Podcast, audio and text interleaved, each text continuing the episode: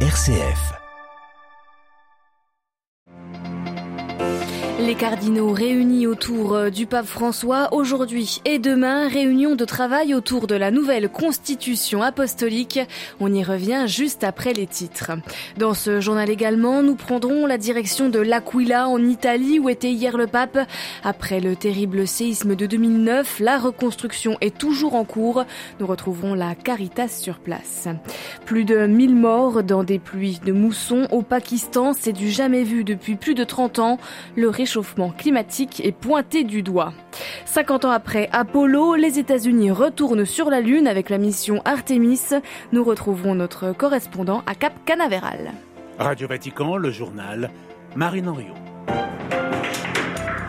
Bonjour. Près de 200 cardinaux réunis en ce moment au Vatican autour du pape François. Venus du monde entier, ils ont été convoqués par le Saint-Père afin d'approfondir et réfléchir sur la constitution apostolique tout juste entrée en vigueur avant l'été.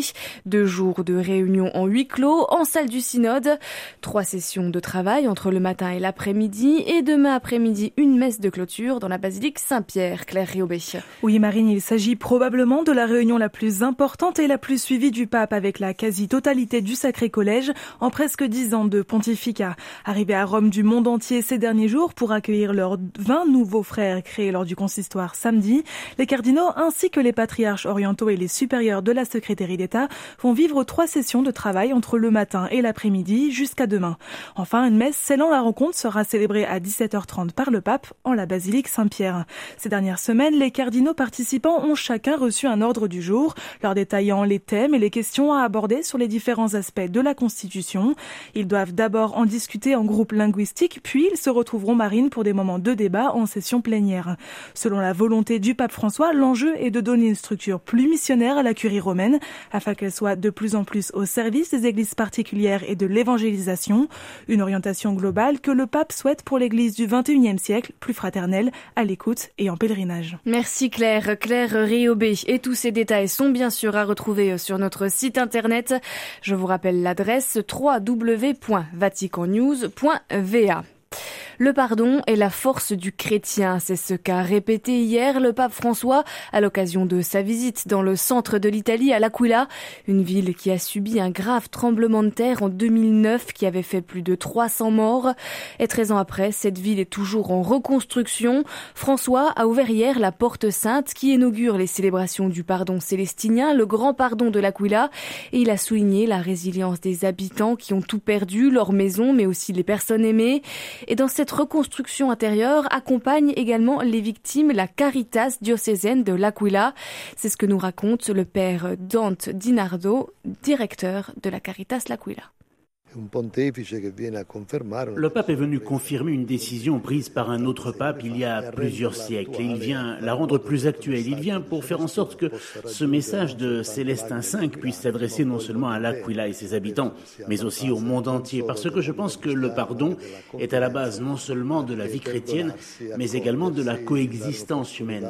Pardonner, accueillir, offrir une nouvelle opportunité aux personnes avec lesquelles nous sommes en contact, cela constitue la base d'une humanité belle. Je pense aussi que c'est un message d'encouragement à l'espérance. Pensez à tout ce qui a été fait, avec l'aide de l'Église aussi, et pour continuer à espérer que ce discours de reconstruction, autant matériel, si l'on parle des bâtiments, que social ou du tissu spirituel des personnes qui souvent sont blessées au fond d'elles-mêmes, c'est un encouragement à poursuivre cette reconstruction. La présence du pape est réellement une porte ouverte sur l'espérance, sur notre espérance. Nous ne devons pas nous enfermer, ni nous arrêter devant encore euh, tout ce qui est à faire et tout ce qui est à remettre sur pied. Voilà le père Dante Dinardo, directeur de la Caritas diocésaine de l'Aquila. Il était interrogé sur place par euh, Jean-Charles Puzolu. Et puis après le passage hier du pape François par la porte sainte de la basilique de Codemaggio, l'indulgence plénière, le grand pardon de l'Aquila, qui dure normalement 24 heures, sera cette année étendu sur l'année entière. Nouveau coup de fracas dans la politique irakienne. Le responsable chiite Moqtada al-Sadr annonce son retrait définitif de la vie politique. Il vient de le déclarer sur Twitter. Le chef du mouvement sadriste était arrivé en tête des élections législatives l'année dernière, mais depuis, le blocage est complet et depuis quelques semaines, les partisans et opposants bloquent le Parlement irakien, réclamant ou s'opposant à des élections législatives anticipées. 1061 personnes mortes dans des inondations au Pakistan. Ces pluies sont sans précédent ces, 30 dernières années, disait ce matin le Premier ministre.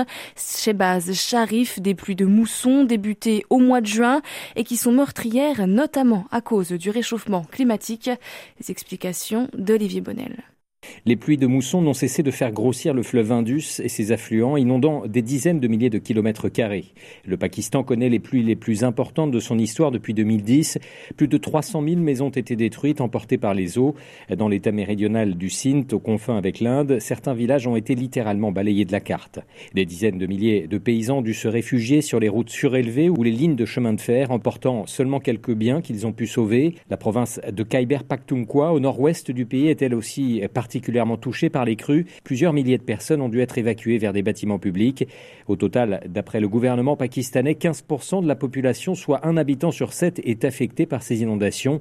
Le gouvernement a déployé l'armée pour aider les autorités civiles dans les opérations de sauvetage. Les autorités du Pakistan qui imputent ces inondations meurtrières au changement climatique, mais certains rappellent le manque de prévention des catastrophes et la corruption qui a fait construire dans de nombreuses zones inondables. Le pays est pourtant particulièrement vulnérable au dérèglement climatique. Selon l'ONG German Watch, il figure en huitième position des pays les plus menacés par les phénomènes météorologiques extrêmes. Olivier Bonnel, hier, lors de la prière de l'Angélus depuis l'Aquila, le pape François a fait de sa solidarité avec le peuple pakistanais. Une équipe de l'AIEA, l'Agence internationale de l'énergie atomique, est en route vers la centrale nucléaire de Zaporizhzhia en Ukraine. Zaporizhzhia est la plus grande centrale nucléaire d'Europe sous contrôle russe depuis le mois de mars. Elle subit ces dernières semaines des bombardements ukrainiens et russes, faisant craindre un risque d'incident nucléaire.